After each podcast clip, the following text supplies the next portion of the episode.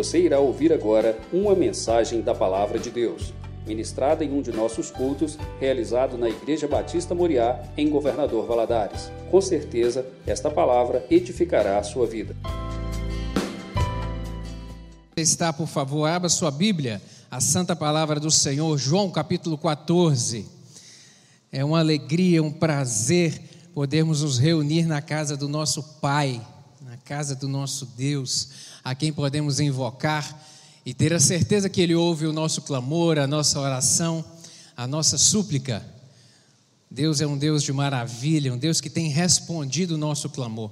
Temos sido alvo do cuidado do Senhor, da Sua boa mão, do seu sustentáculo. Ele tem nos mantido de pé. O Senhor não chega atrasado, Ele não nos desampara, mas Ele é o nosso abrigo, o nosso refúgio e fortaleza. Glória a Deus por tudo, glória a Deus por estarmos na Sua casa. João capítulo 14, meu querido, versos 1 a 6. Acompanhe aí, por favor. Não se turbe o vosso coração, credes em Deus, credes também em mim. Na casa de meu pai há muitas moradas. Se não fosse assim, eu vou teria dito, pois vou preparar-vos lugar. E se eu for e vos preparar lugar, virei outra vez e vos levarei para mim, para mim mesmo, para que onde eu estiver estejais vós também. Mesmo vós sabeis para onde eu vou e conheceis o caminho. Disse-lhe Tomé: Senhor, nós não sabemos para onde vais, e como poderemos saber o caminho? Disse-lhe Jesus: Eu sou o caminho, a verdade e a vida. Ninguém vem ao Pai senão por mim. Glória a Deus. Capítulo 20, passe algumas folhas aí, por favor. Capítulo 20 de João, versos 24 a 31.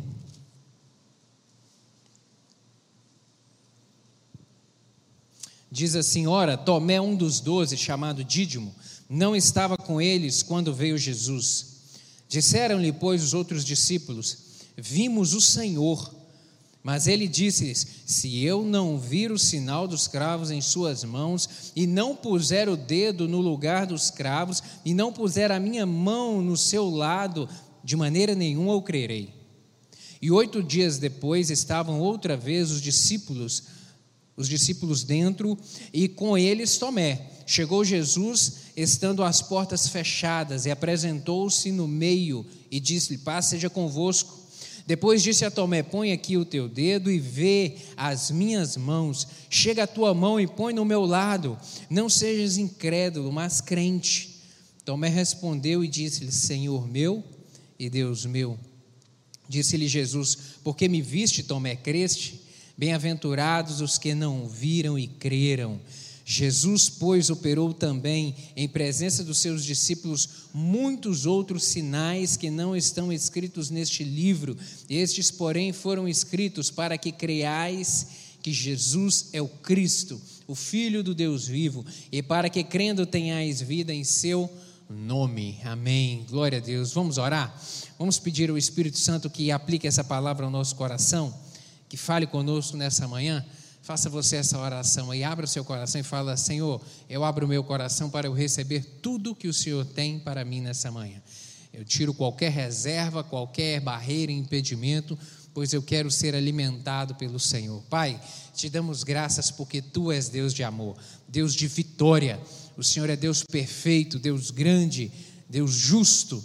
Meu Pai, te damos graças por estarmos aqui nessa manhã, pelo privilégio de nos reunirmos a portas abertas na casa do Senhor. Te damos graças porque não temos impedimento nenhum de invocar o nome do Senhor Jesus Cristo. Muito obrigado por essa liberdade que nós temos na nossa terra. Meu Pai amado, em nome de Jesus. Pai, nós te adoramos, nós já louvamos o teu santo nome, temos a convicção de que o Senhor está conosco aqui, de que o Senhor está conosco na casa de cada um também dos nossos irmãos que estão conectados, de coração aberto, louvando ao Senhor.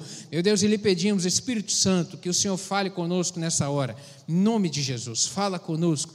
Nós desejamos ouvir a tua doce voz, nós desejamos ser alimentados pela tua palavra nessa manhã. Que elas realmente sejam o nosso pão nessa manhã para nos fortalecer, para nos dar um ânimo novo, um vigor novo para prosseguirmos na caminhada dessa vida. Seja a tua graça sobre nós. Me ajuda, Deus, para transmitir essa palavra. Eu dependo de ti, Espírito Santo. Me capacita, me reveste de graça, de ousadia e autoridade do teu Espírito. É o que eu lhe peço em nome de Jesus. Amém e amém. Você pode se sentar, meu querido?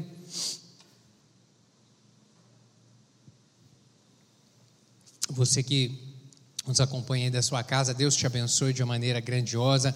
Fique conectado, não se distraia, o Espírito Santo falará ao seu coração aí também. Queridos, nessa manhã nós estudaremos a respeito desse personagem, Tomé, desse discípulo. Veremos aqui a respeito da vida dele é, grandes lições. Grandes lições. Os evangelhos sinóticos os evangelhos sinóticos Mateus, Marcos e Lucas, e também o livro de Atos, fazem citação a respeito de, de Tomé, quando apresenta ali a relação dos doze apóstolos. Sempre quando há citação dos doze apóstolos, Mateus, Marcos, Lucas e lá no livro de Atos, Tomé está junto. Tomé ele aparece nessa lista como um dos doze apóstolos de Cristo.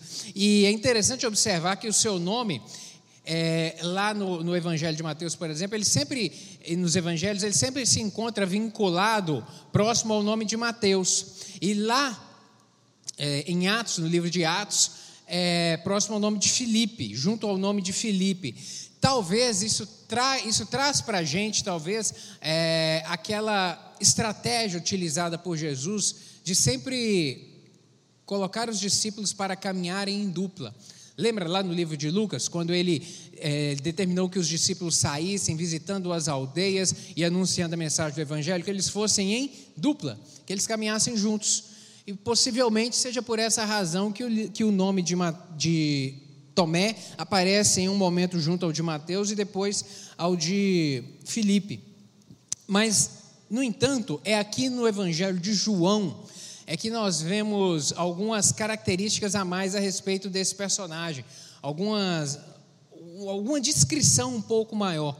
Porque, na verdade, a, a, Bíblia registra pouco a respeito deste homem, mas o pouco que ela registra é de muito valor para nós, e nós veremos aqui nessa manhã. O Evangelho de João traz aqui algumas peculiaridades a respeito da personalidade desse homem, e nós veremos isso. A vida a, a vida e as obras de Tomé elas vão muito mais além da marca da sua imagem que nós temos, popularmente conhecido. Qual que é a imagem que nós temos de Tomé? Um incrédulo, né? Ontem eu estava preparando essa aula e a, a Larinha chegou perto de mim, minha filha de 9 anos, e me perguntou: Papai, sobre quem que você vai falar amanhã? Qual personagem? Aí eu pensei assim: eu vou falar sobre aquele que disse que tinha que ver para crer. Quem é? Aí na hora ela, Tomé. E é muito interessante isso, como que ficou essa marca, essa pecha, essa imagem que nós temos desse discípulo do Senhor, aquele que precisava de ver para crer. Nós veremos aqui é, é, de uma forma um pouco mais minuciosa a respeito disso hoje. E que esse personagem bíblico, ele vai muito mais além do que simplesmente essa imagem. Muito mais além. Vamos ver aqui algumas coisas a respeito dele. Tomé, o homem, o homem que foi assaltado realmente por uma dúvida, nenhum momento de dúvida, foi assaltado por ela. É o mesmo homem, e é muito interessante observar que esse mesmo homem que foi assaltado por essa dúvida, ele foi o mesmo homem que em um outro momento se dispôs a caminhar com Jesus, inclusive morrer junto com Jesus. Nós veremos isso aqui nessa manhã. Como que é interessante alguém que se dispõe a caminhar ao lado de Jesus, até mesmo à morte, e em um outro momento tem um, um, um, um relance como esse de dúvida, como esse personagem teve. Ele tanto nos revela a fragilidade das convicções humanas, assim que são facilmente solapadas pela dúvida, quanto nos mostra a possibilidade de utilizar a incerteza como uma matéria-prima para construir uma fé genuína, para construir realmente a partir da certeza, construir uma convicção fortalecida pela fé, embasada na fé no Senhor Jesus, na fé, porque é a fé, e nós veremos isso também nessa manhã, é a fé que nos move, é a fé que é o combustível, é a fé que nos mantém de pé, É a fé que realmente nos fortalece, nos fortalece. Algumas informações sobre a origem de Tomé. Ele aparece na Bíblia com o nome de com seu nome Tomé ou Dídimo. Principalmente aqui no Evangelho de João, ele é, citado, ele é citado três vezes é, com o nome de Dídimo. Seu nome ele deriva de um vocábulo aramaico que significa gêmeo. Gêmeo. É, e se imagina, existem várias hipóteses que não são confirmadas pelas escrituras bíblicas e também nos registros históricos lá da igreja do primeiro século, de quem seria esse, esse gêmeo, esse outro, esse irmão de, de Tomé.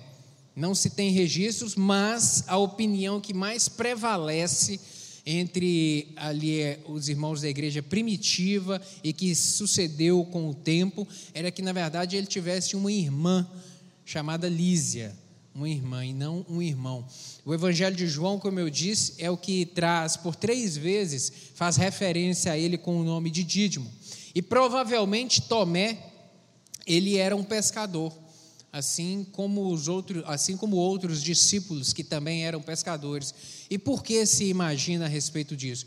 Porque em um outro momento, quando Jesus aparece ressuscitado, ele aparece aos discípulos numa praia. E nessa praia é, tem um registro bíblico de que alguns discípulos estavam num barco pescando. Pedro, Tiago, João, mais dois discípulos e também Tomé estava pescando. É aquele evento da pesca maravilhosa. Você lembra? Onde Jesus faz um milagre e multiplica ali e, e, opera algo extraordinário? É nesse momento. Alguns estudiosos acreditam que ele era nativo também ali da região da Galileia, mas ainda não, não, não se tem essa certeza. Outra corrente é, diz que ele seria, teria origem lá na cidade de Antioquia. Não há muita realmente informação, não há muitas informações precisas a respeito desse discípulo.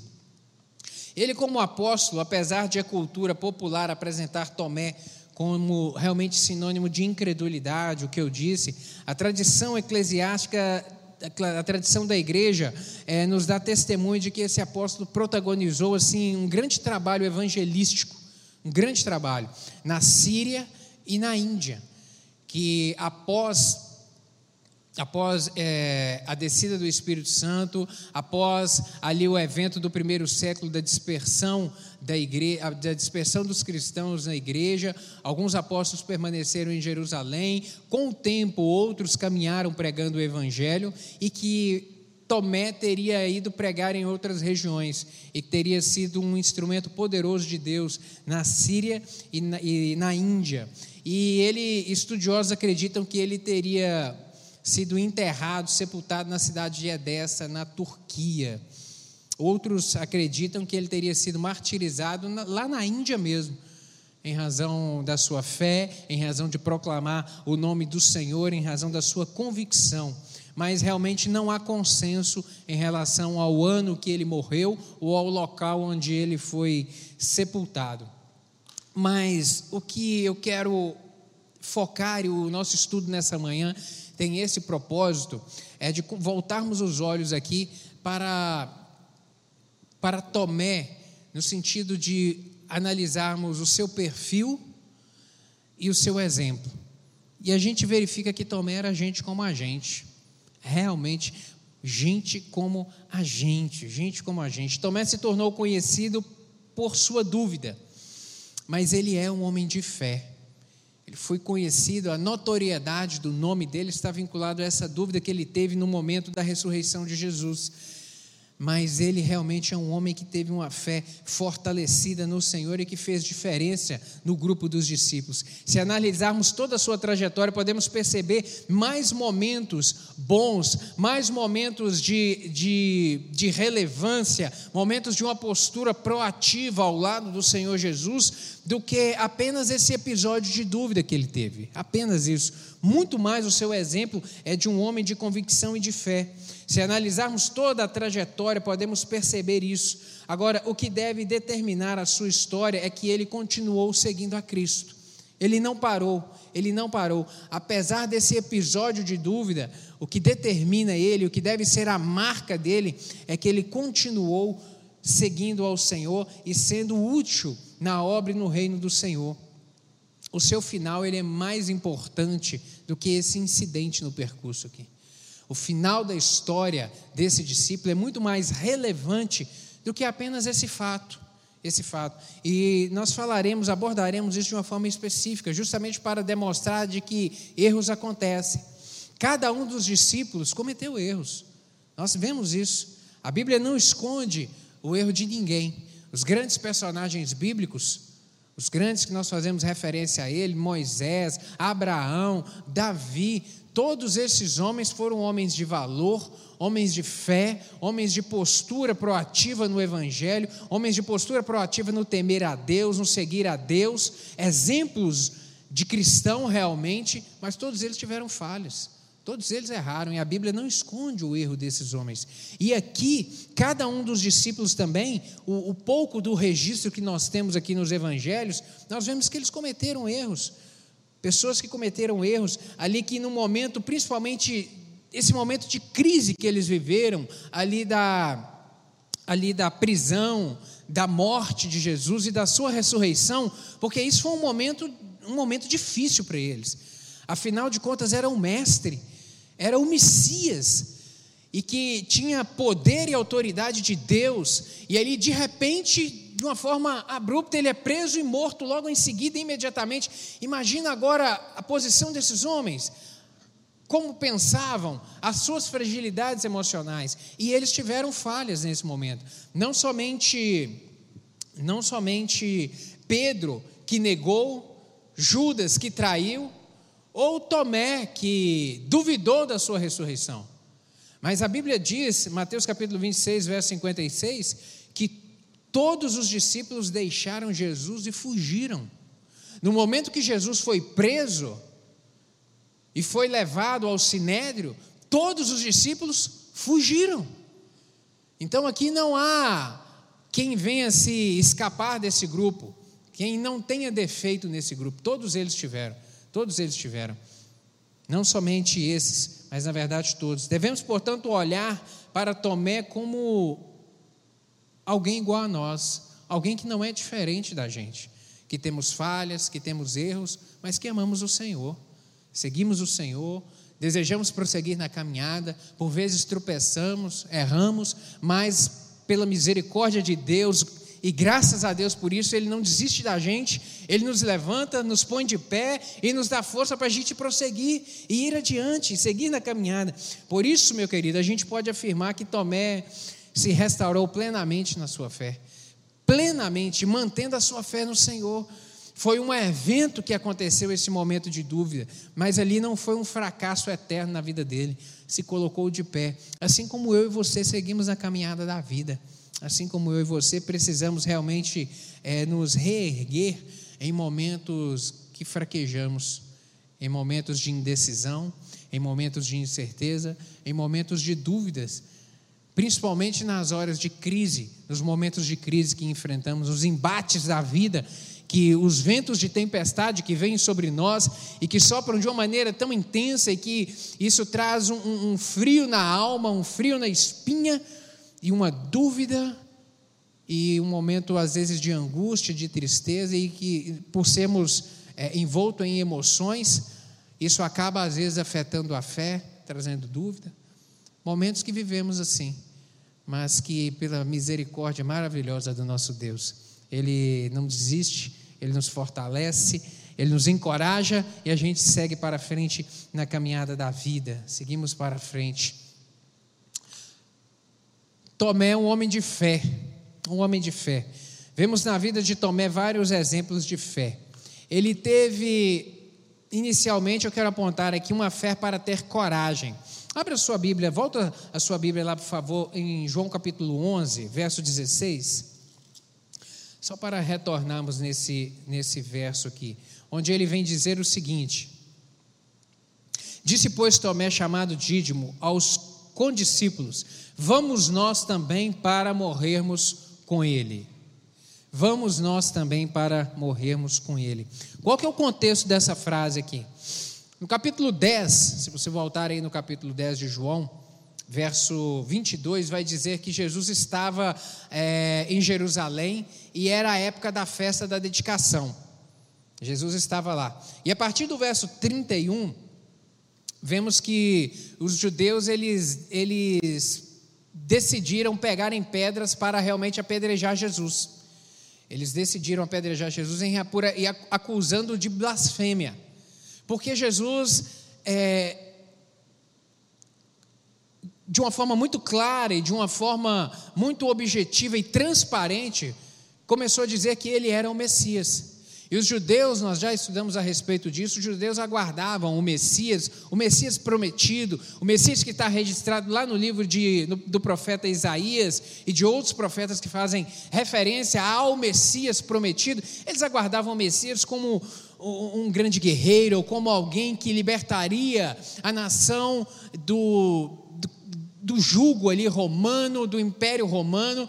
E aí, quando vem esse homem, carpinteiro, pobre, simples, e começa a dizer que ele é o Messias, e começa a operar milagres, a fazer coisas surpreendentes e extraordinárias, mas não é alguém que se posiciona em um grupo político ali como os fariseus, como os saduceus, não toma partido junto a, esse, a, a essas a esses grupos políticos, não procura relevância política, eles se decepcionam com esse homem porque viram nele, viram que ele não era o Messias da forma como eles imaginavam e desejavam. E quando Jesus se declara como, como Messias, há esse movimento, esse repúdio à pessoa do Senhor. E eles desejam apedrejá-lo, acusando de blasfêmia, como vimos aqui, a partir, do, a, a partir do verso 30 aí do capítulo 10. E motivado aí por essa, essa comoção popular, Jesus sai pela tangente. Jesus sai, o povo começa com confusão, com acusação, com blasfêmia. Jesus sai caladinho com um grupo de discípulos e, e vai embora. E aí ele atravessa o Rio Jordão. Alguns dias, passado algum tempo, ele recebe a notícia de que Lázaro, seu amigo, havia falecido. Lázaro, na verdade, estava doente. Lázaro estava doente, prestes à morte, muito mal irmão de Marta e de Maria ali, chega essa notícia a ele e ele permanece dois dias ainda lá onde ele estava, e aí ele decide voltar para a Judéia. Aí nesse momento os discípulos decidem persuadi-lo. Fala, Jesus, você não pode fazer isso não decide persuadi-lo e tirá-lo desse propósito. Aí nesse capítulo 11, voltamos os olhos aí agora no verso 8, eles vêm dizer isso a Jesus. Disseram-lhe os discípulos: Mestre, ainda agora os judeus procuravam apedrejar-te e tornas para lá? Jesus, espera aí. Há, há dois dias atrás eles queriam te matar. O senhor não pode voltar para lá, não. E, e se a gente for junto, nós vamos morrer. Jesus, vamos seguir por outro caminho. A gente não, o senhor não pode voltar para lá. Os discípulos tentam persuadir Jesus a não voltar à, à Judéia. Mas aí nós vemos Tomé se posicionar. E aí Jesus decide voltar e Tomé nesse momento se posiciona. E vem falar, fazer essa declaração do verso 16. Ele, ele vem dizer: Olha, nós vamos junto com Jesus. Jesus decidiu voltar? Vamos voltar junto. E se precisar da gente morrer, a gente está disposto a morrer. Vamos seguir. Nós estamos com o Mestre. Nós estamos fechados com Jesus e vamos embora para frente. Nós não vamos parar por aqui, nós não vamos abandonar. Ele já decidiu voltar à Judéia e nós não vamos ficar aqui. Nós não vamos deixá-lo. Vamos caminhar junto com ele. Se precisar, nós vamos inclusive morrer com ele. Tomé faz, fez esse porta-voz e fez essa declaração assim tão, tão forte tão com, com a convicção tão grande. E sua atitude aqui nos revela uma coragem um amor de um discípulo, uma postura realmente de fé. Naquele momento ele estava disposto a morrer por Jesus. Esse discípulo demonstra, esse episódio demonstra que esse discípulo estava disposto a levar a sua fé e a sua confiança em Jesus, sabe, às últimas implicações até o que fosse necessário, até o que fosse necessário, prontificando-se a dar a sua vida pelo Mestre uma postura realmente de, de fé muito grande. Esta palavra de Tomé demonstra uma fé corajosa. Uma fé que produz coragem, que produz um ímpeto de prosseguir, de não parar, de não esmorecer, de não se acovardar, mas uma fé que realmente faz ir adiante, mesmo que não conseguisse entender, assim como os demais discípulos não entendiam completamente as situações, Tomé se colocou à disposição para enfrentar tudo ao lado de Jesus, enfrentar tudo. Uma postura realmente de convicção, de convicção. A fé, meu querido, nós vemos com isso que ela nos dá coragem. A fé nos motiva, a fé nos impulsiona, a fé, a fé nos tira do lugar comum. A fé faz a diferença. A fé é o combustível que mantém o cristão.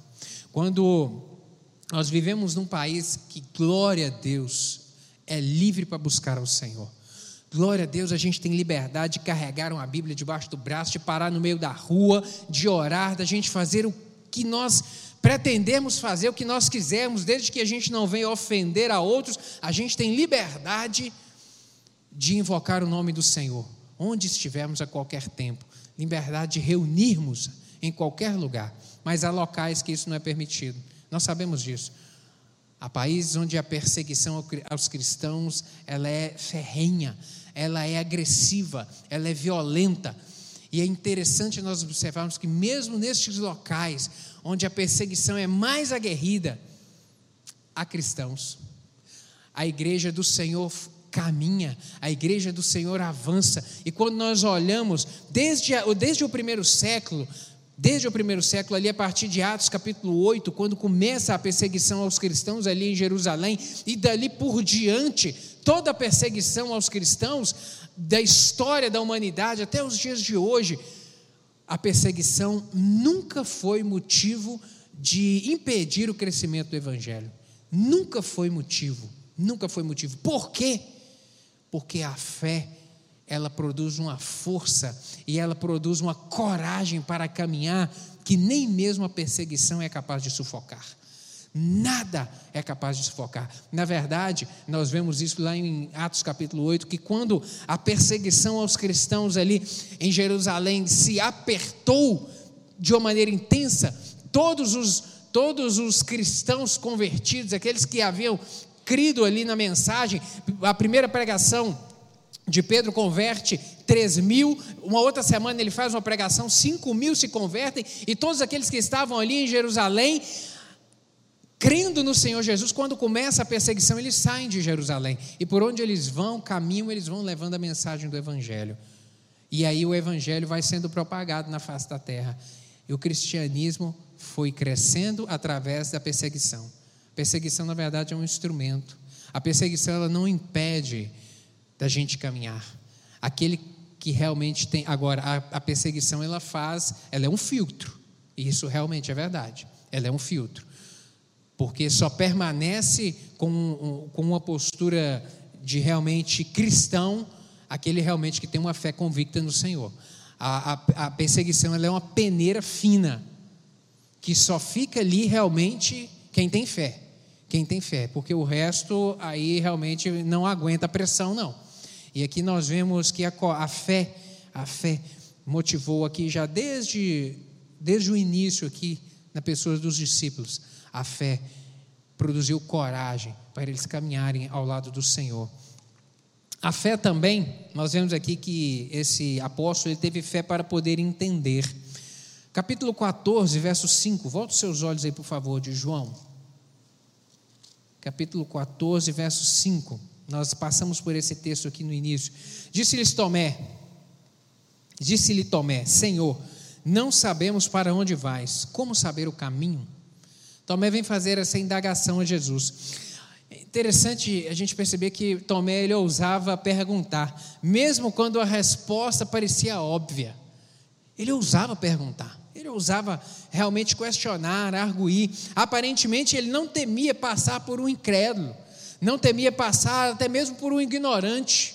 Não, ele tinha coragem de perguntar. Esse traço aqui da personalidade do apóstolo fez o mundo conhecer uma verdade única sobre Jesus Cristo. Porque, em resposta a esse questionamento, Jesus vem dizer que, vem, fazer uma das declarações mais conhecidas a respeito de Jesus que Jesus é o quê? o caminho, a verdade e a vida. Nós só temos o registro dessa palavra de Jesus porque Tomé teve coragem de perguntar. Já pensou nisso? Nenhum outro discípulo fez essa pergunta. Nós só temos o privilégio de ter essa convicção, essa palavra que é uma convicção tão grande para o nosso coração, que é um, um, um embasamento para o cristianismo tão grande, porque Tomé teve coragem de perguntar. Nenhum dos outros tiveram. Ele perguntou, Senhor, não sabemos o caminho, qual que é o caminho? E aí Jesus vem dizer, eu Tomé, eu sou o caminho, eu sou a única verdade, eu sou a vida, eu sou a vida. A intervenção de Tomé em um primeiro momento pode realmente parecer descabida, pois no versículo anterior Jesus havia afirmado, no versículo 4, que vós sabeis aonde eu vou e vós conheceis o caminho. Jesus fala, ó, vocês sabem para onde eu vou e vocês sabem o caminho. E aí Tomé vem parar e vem falar, Jesus, espera aí, eu não estou sabendo não. Qual que é o caminho? Qual que é o caminho? É engraçado a gente perceber isso, por quê? não há registro de Cristo repreendendo repreendendo Tomé nesse momento. Jesus não repreendeu Tomé, não. Não repreendeu por essa colocação de Tomé, sabe? É, é não tem pedido de desculpas aqui de Tomé, não tem. Tomé faz, Jesus faz uma afirmação: vocês sabem para onde eu vou. E, Jesus, e Tomé responde: Senhor, eu não sei não. Para onde é que o senhor vai? Jesus não recrimina isso. Jesus não traz uma palavra dura, assim, em relação a ele, não. Jesus traz uma resposta. Sabe o que, é que eu percebo com isso, querido? Que esse episódio nos permite compreender que o Senhor sabe diferenciar aqueles que querem de fato conhecer a verdade do que aqueles que desejam simplesmente confrontá-lo. O Senhor sabe. Aqueles que desejam confrontá-lo, assim, propondo. Uh, ele traz uma resposta de acordo com a medida certa que cada um necessita porque Jesus vê o coração. Jesus viu o coração, Deus vê onde ninguém vê. Jesus, naquele momento que Tomé fala: Senhor, eu não sei qual é o caminho, não. Qual é o caminho? Para onde o Senhor vai? Nesse momento, Jesus vê no coração de Tomé uma sinceridade. Uma sinceridade. E ele não responde com dureza, ele não responde, sabe, de uma maneira: oh, mas como assim? Você está caminhando até hoje, você não sabe? Não. Jesus sabia que Tomé queria conhecer mais, que Tomé queria uh, um conhecimento maior, que Tomé precisava de um esclarecimento maior para sua fé ser fortalecida. Ele tinha desejo no coração de conhecer, ele não estava confrontando Jesus, ele estava desejando aprender mais de Jesus. Jesus viu isso. Por quê? Porque Deus vê onde ninguém vê. Deus vê onde ninguém vê, querido. Deus vê onde ninguém vê. Ele enxerga aquilo que nós não enxergamos. Ele enxerga a motivação dos nossos atos. Ele nos olha por dentro. Ele sonda o nosso coração. Ele vê nas nossas palavras, nas nossas ações, qual que é o, o, o, a motivação delas, quais são as motivações delas, sabe? Por isso que nós percebemos quando Jesus Cristo vem dizer, por exemplo, vem explicar a respeito da oração lá no Sermão da Montanha, ele vem dizer que ao orar, como que deve ser a oração? É possível orar com ausência de perdão? Não, Jesus Cristo vem dizer: olha, antes de você orar, você perdoe aquele que você tem alguma ofensa contra ele, você peça perdão e você perdoe, porque a, hora, a, a ausência de perdão vai impedir que a sua oração chegue ao céu. O que, que ele está ensinando com isso? A motivação. Deus está vendo o coração ao orar. Deus está vendo o coração. A respeito da entrega dos dízimos e ofertas. O que, que a palavra do Senhor nos ensina? Como que deve ser essa entrega? De qualquer maneira? Jesus, o Senhor está interessado no nosso dinheiro? Não. Para essa oferta ser aceita, o que, que a palavra do Senhor nos diz? Como que ela tem que ser? De coração limpo. E se tiver alguma coisa pendente com o seu irmão, primeiro você vai lá e acerta. Se precisar de acertar alguma coisa antes, primeiro vai e acerta. Porque Deus vê onde ninguém vê. Deus vê onde ninguém vê. Participar da Santa Ceia. O apóstolo Paulo vai escrever lá aos Coríntios e vem dizer a respeito disso. Como que deve ser a participação na Santa Ceia do Senhor? De qualquer maneira? Não, não pode ser de qualquer maneira. Não pode ser. Tem que ter perdão, tem que ter mãos limpas e coração limpo. E aí o apóstolo vem dizer que muitos participam para a morte, ou alguns, outros participam para, participam para a vida e outros participam para a morte. Por quê? Alguns participam para a morte porque é a motivação do coração, porque está em pecado. Mas aquele que come com mãos limpas e coração limpo, esse participa para a vida. Motivação, querido. Deus vê onde ninguém vê. E o Senhor Deus viu aqui no coração. Graças ao interesse de Tomé, podemos entender hoje que Jesus realmente é o único caminho que nos conduz a Deus. A fé nos ajuda a entender. A fé nos ajuda a entender. Um outro aspecto da fé que eu aprendo na vida de Tomé aqui é que ele teve fé para responder aos questionamentos. Capítulo 20, volta lá, por favor, no verso 25. Capítulo 20, verso 25. É o texto que nós lemos que diz: Disseram-lhes, disseram-lhe então os outros discípulos: Vimos o Senhor. Mas ele respondeu: se eu não vir nas suas mãos o sinal dos cravos, e ali não puser o dedo, e não puser a mão no seu lado, de modo algum acreditarei. Tomé vem dizer isso aqui para os outros apóstolos, quando eles falam: Olha, nós vimos Jesus. E aí, naquele momento que Jesus se revela, ele não estava no meio do grupo, por alguma razão, devia estar fazendo alguma coisa.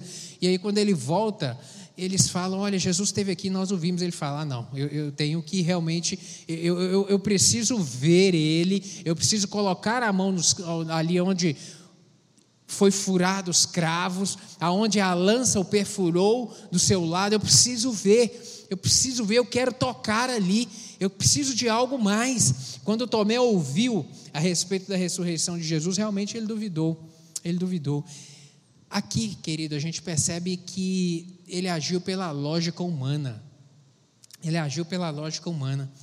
Por quê? Porque ele estava desiludido com tantos aborrecimentos ali daquele momento. Lembra que eu disse que foi um momento de uma crise muito grande para eles? Um momento muito difícil que esses homens viveram. Ali com Jesus sendo preso, com Jesus morrendo, e agora houve que. Nós sabemos que Jesus havia dito ele havia dito que ele morreria, que ele ressuscitaria no terceiro dia. Jesus disse isso. Só que esses homens, eles estavam vivendo a história. Hoje nós conhecemos a história porque ela já aconteceu, mas eles estavam vivendo a história. E naquele momento ali de dúvida no coração, realmente as emoções envoltas naquele turbilhão ali de emoções mas de perseguição, de terem que fugir, de incerteza, porque agora não tem o mestre, como que vai ser a vida da agora para frente sem Jesus? O que, que eu vou fazer? Eu vou voltar a ser pescador? Eu abandonei meu ofício três anos aqui caminhando com Jesus, aprendi tanta coisa, ouvi tanta coisa extraordinária, e agora ele morreu, como é que vai ser? Nesse momento de incerteza aqui do apóstolo, ele agiu sobre realmente uma lógica humana. Mas os outros discípulos também não fizeram muito diferente, porque eles estavam também confusos. Muitos estavam cheios de questionamentos e outros não tiveram coragem de, de perguntar também. Mas na verdade, Tomé acreditava em Jesus mas ele não conseguia entender o sentido da ressurreição. Não estava conseguindo entender. Podemos perceber em Tomé aqui um desejo de crer, mesmo não tendo a fé necessária para o momento. Ele desejava crer, mas a sua fé não, não, não estava tão fortalecida, mas ele desejava crer. Lembra aquele outro episódio onde Jesus vai operar um milagre é, na, na vida de um filho de um homem é, e, e, ele fala: Jesus, aumenta a minha fé. Senhor Jesus, aumenta a minha fé. Eu, aumenta a minha fé para eu crer. Tomé estava na mesma situação aqui agora. Ele precisava de ter a sua fé aumentada realmente para entender e ter no seu coração a convicção a respeito da ressurreição do Senhor Jesus. Seu questionamento era em buscar crer mais e experimentar pessoalmente e não recusar a verdade. Quando eu vejo que quando Tomé tava, faz essa declaração, ele não estava negando, ele não estava negando essa verdade. Na verdade, ele queria mais elementos para crer nela. Ele queria mais, ele desejava mais, ele, ele desejava mais para ele poder crer melhor ainda. Deus quer que tenhamos fé, querida, e que a nossa fé seja racional. Deus quer que a gente tenha uma fé inteligente.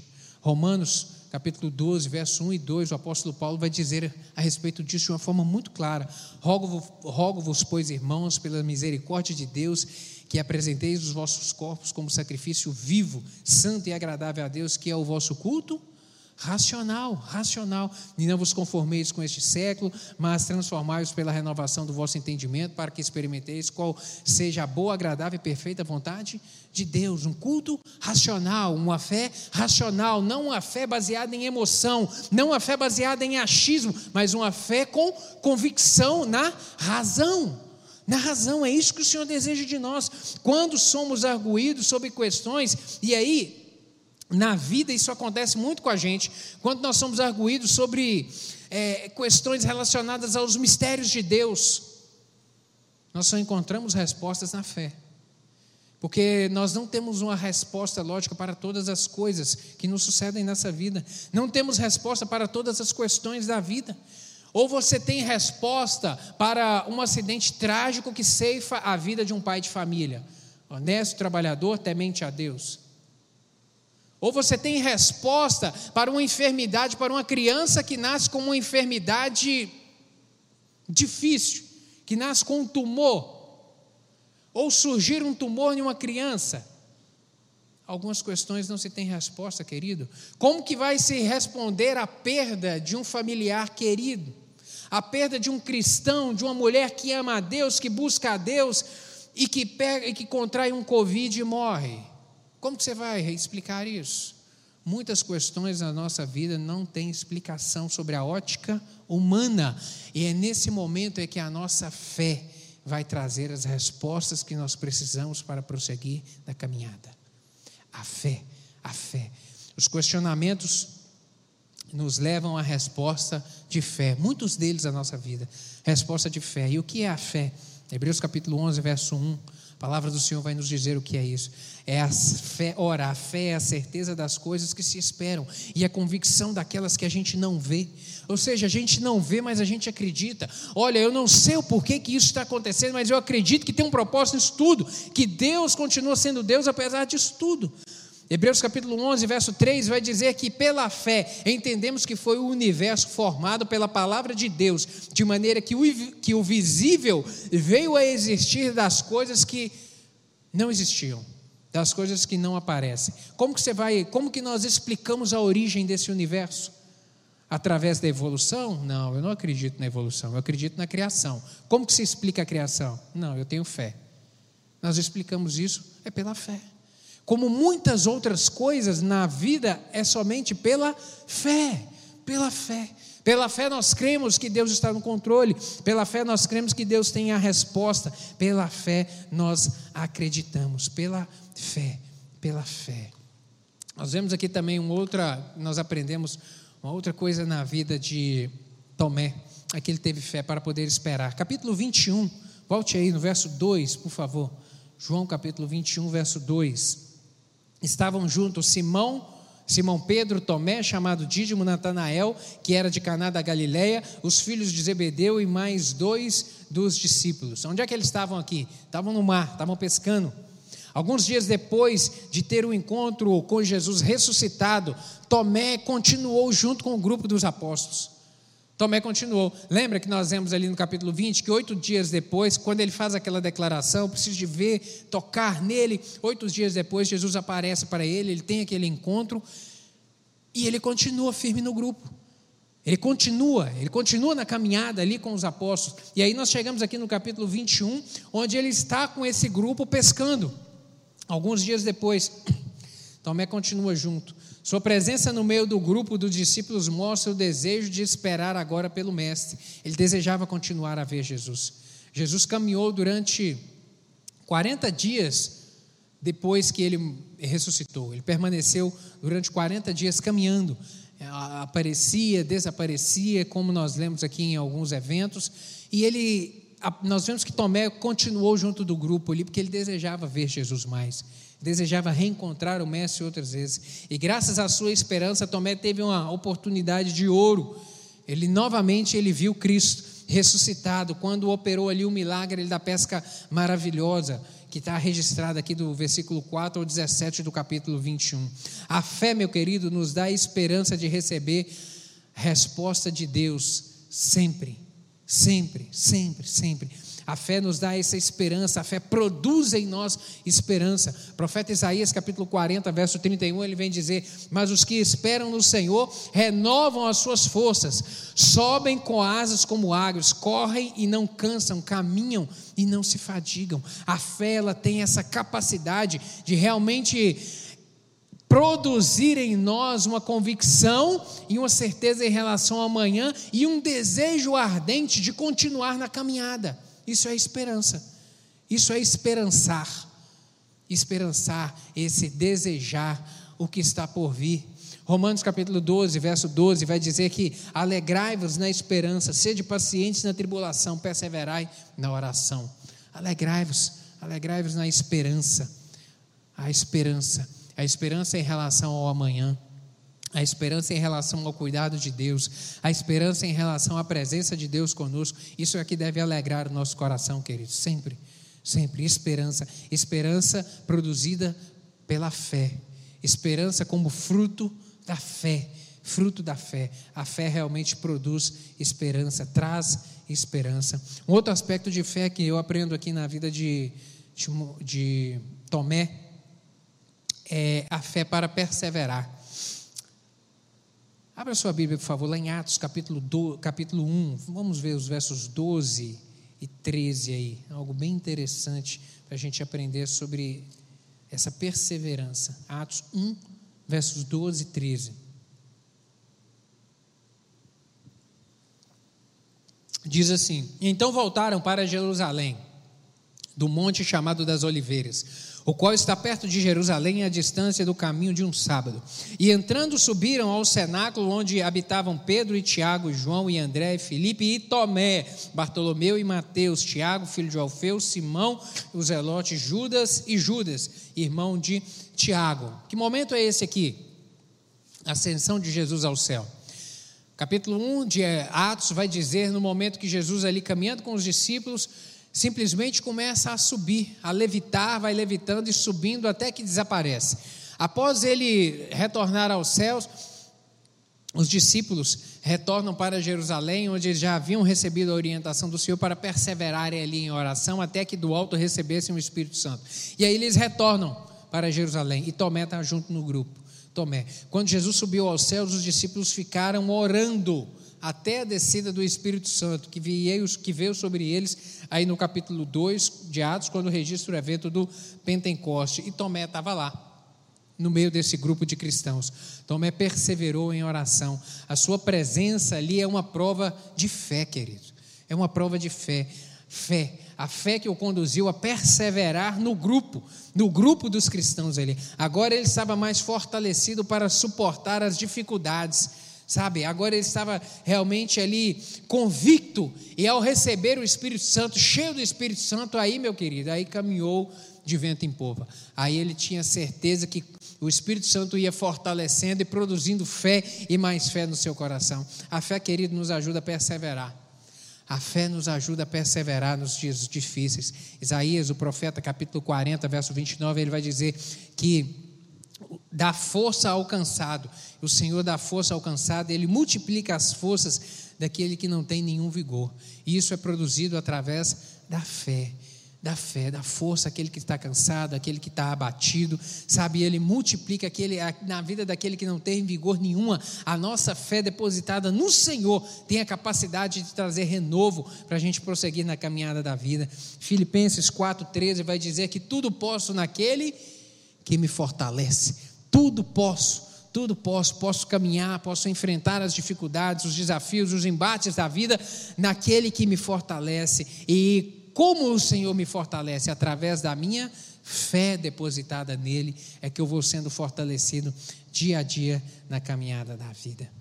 Querido, deixa eu compartilhar contigo algumas lições que eu aprendo aqui com Tomé.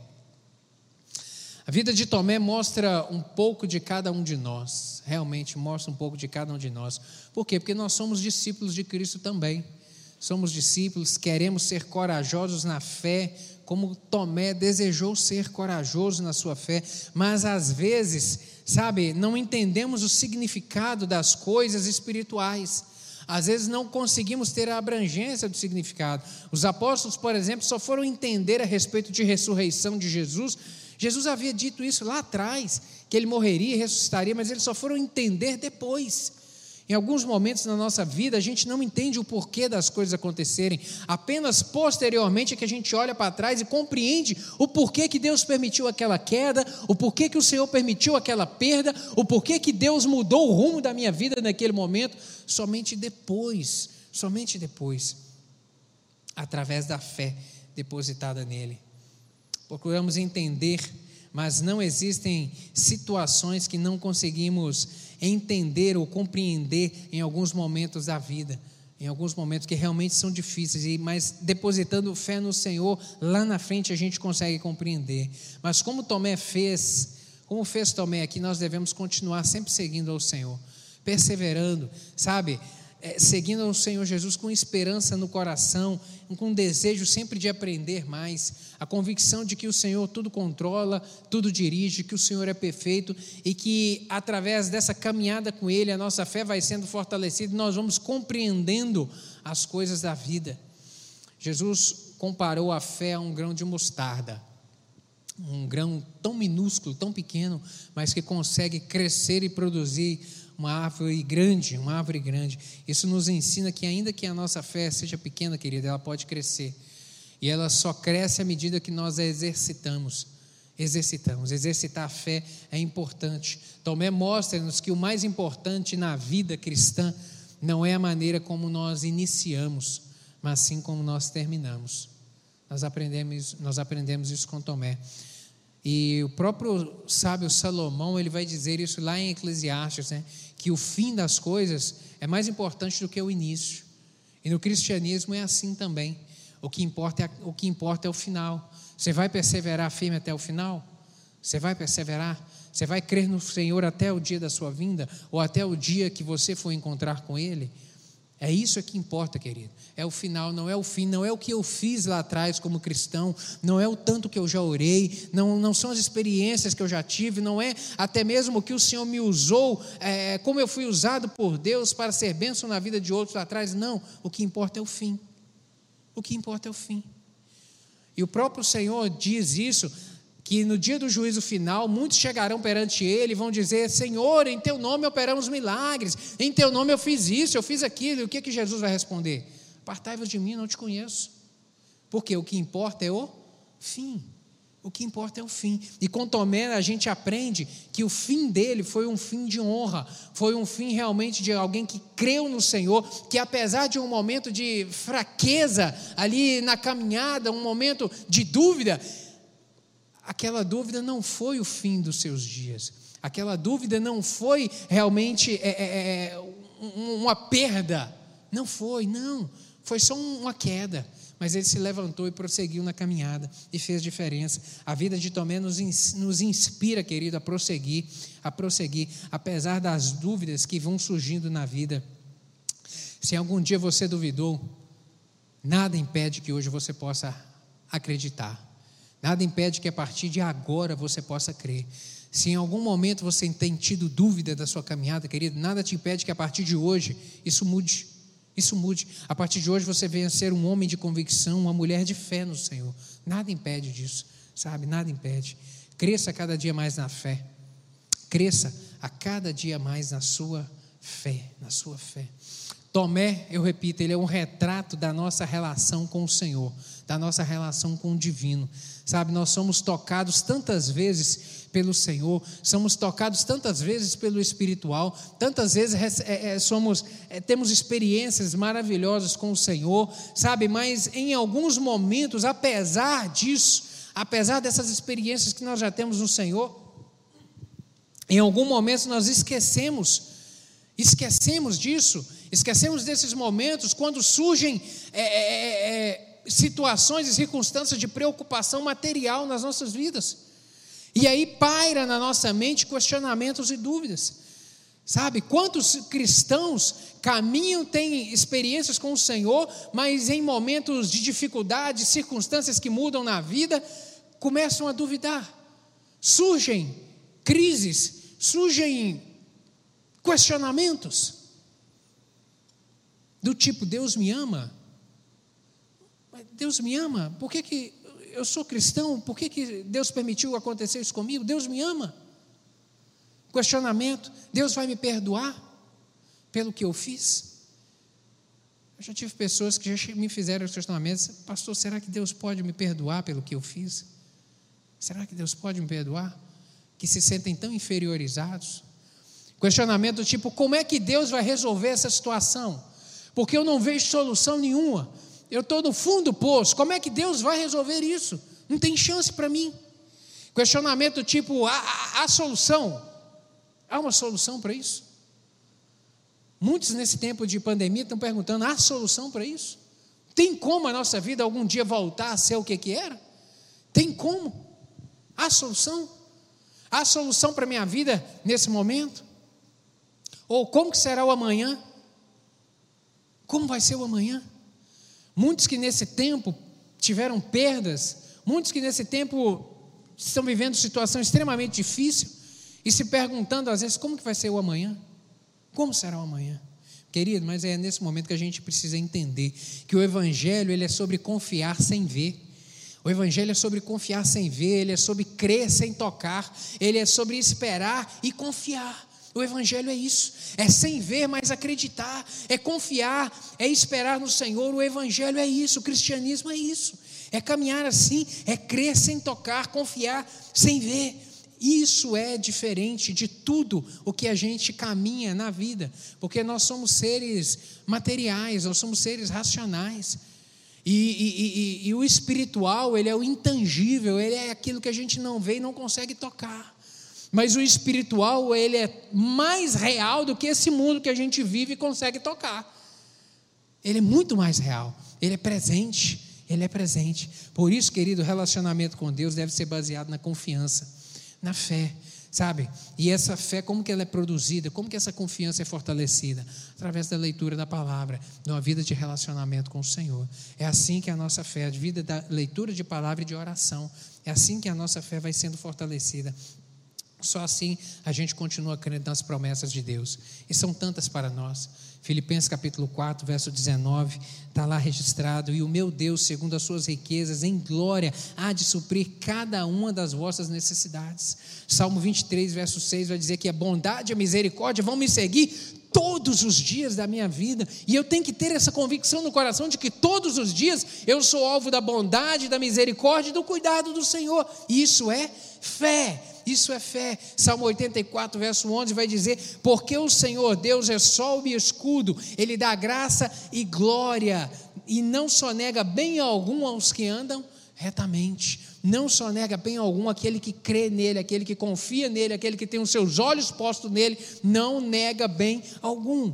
Isaías 41, verso 10, o profeta vai dizer: Não temas, porque eu sou contigo, não te assombres, porque eu sou o teu Deus, eu te fortaleço, te ajudo e te sustento com a destra da minha fé, dessa a minha destra fiel.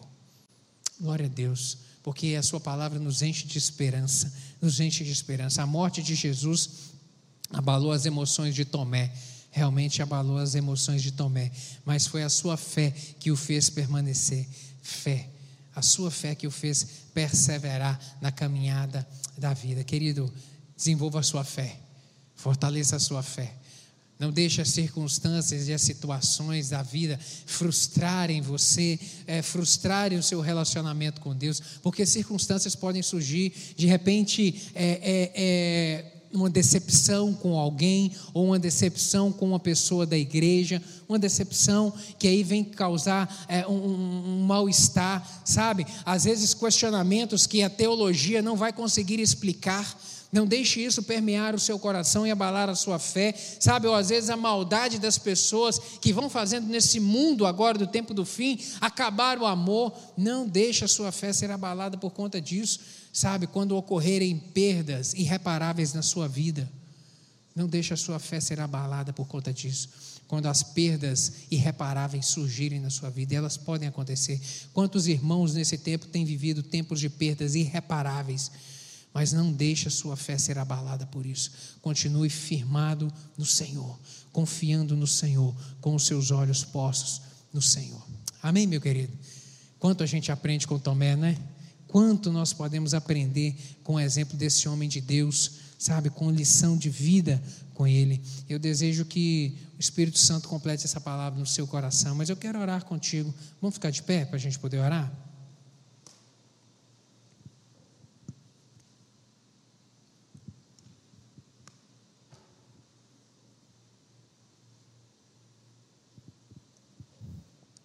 Glória a Deus. Feche seus olhos aí. Não sei se você está vivendo circunstâncias na sua vida, tempos de questionamento, tempos de perda, às vezes, e, e, e, esses, e esse tempo de más notícias, de repente tem gerado dúvidas no seu coração, você tem ficado atemorizado, incerto em relação ao futuro, olha para frente e não consegue ver a, a solução, de repente, para a circunstância ou problema que você está vivendo, e isso de repente tem mexido com você, sabe, querido? Tomé viveu um momento de crise também, quando Jesus morreu. Suas emoções ficaram abaladas e ele ali teve aquele momento de dúvida, mas aquilo não foi o fim da vida dele. Ele teve a sua esperança, a sua fé fortalecida no Senhor, a sua esperança renovada, e ele prosseguiu na caminhada e foi produtivo para o reino do Senhor. Eu não sei como você está hoje, de repente você pode estar abalado, cheio de questionamento, cheio de dúvida, mas hoje é o tempo de você virar essa ficha. Hoje é o tempo de você mudar. Hoje você tem a oportunidade de realmente ter uma postura nova perante o Senhor. Se você está precisando de fé, coloca a mão no seu coração aí, eu quero orar contigo. Você precisa de uma porção de fé do Senhor. Assim como Tomé precisou ali de um fortalecimento de fé. De repente você esteja nessa manhã precisando de um fortalecimento de fé do Senhor. A poder no nome de Jesus. A fé ela vem pelo ouvir, pela busca do Senhor, mas há momentos que o Senhor realmente nos, como, pega, nos pega no colo, sabe? Que realmente Ele nos abraça para falar: meu filho, eu estou contigo. Ei, não atemoriza o coração, não. Eu estou contigo. E Ele vem trazer a paz no coração e renovar uma convicção de que Ele está com a gente. Coloque a mão no seu coração. Pai, obrigado pela Tua palavra. Obrigado por esse exemplo que está registrado aqui através da vida de Tomé. Obrigado por tudo que nós aprendemos hoje através da história desse servo do Senhor. Meu Deus, que mostra que Ele era gente como a gente que errou como a gente erra, que teve dúvida, como nós também temos nossas dúvidas e nossos questionamentos, meu Deus, que tropeçou em um momento de incerteza, como nós também, muitos tropeçamos e estamos tropeçando agora nesse momento de crise que a gente está vivendo, às vezes cheio de questionamentos, como que vai ser o amanhã, como que eh, o Senhor vai solucionar esse problema na minha vida, ou como que vai ser a minha vida da agora para frente com essa perda que eu tive, essa perda financeira, essa perda de um ente querido, como que eu vou viver agora? Quantos questionamentos. Meu Deus, mas a tua palavra, ela tem a capacidade de produzir em nós fé. E eu lhe peço, meu Deus amado, que o Senhor, o teu Espírito Santo, meu Deus, comunique essa palavra ao coração de cada um dos meus irmãos nessa hora, para começar a gerar fé. Meu Deus, que seja gerada fé, gerado fé, gerado fé no coração, para prosseguirem na caminhada da vida. Meu Deus, para crerem, meu Deus, que o amanhã com o Senhor ele é certo, porque o Senhor cuida de nós. Meu Deus, e que em nome de Jesus, meu Deus, serão úteis para o reino do Senhor Senhor, assim como Tomé se levantou e foi tão usado pelo Senhor. Meu Deus, que cada um desses irmãos nessa hora receba uma porção de fé do Senhor para se colocarem de pé, prosseguirem na caminhada da vida e serem boca do Senhor nessa terra por onde andarem. Em nome de Jesus, completa Espírito Santo essa palavra no coração de cada um dos meus irmãos e manifesta poder e graça do Senhor. Em nome de Jesus que eu lhe oro. Amém e amém. Deus te abençoe, meu querido. Tome posse dessa palavra.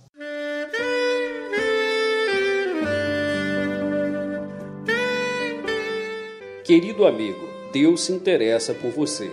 Ele conhece as circunstâncias atuais da sua vida. Não hesite em buscá-lo.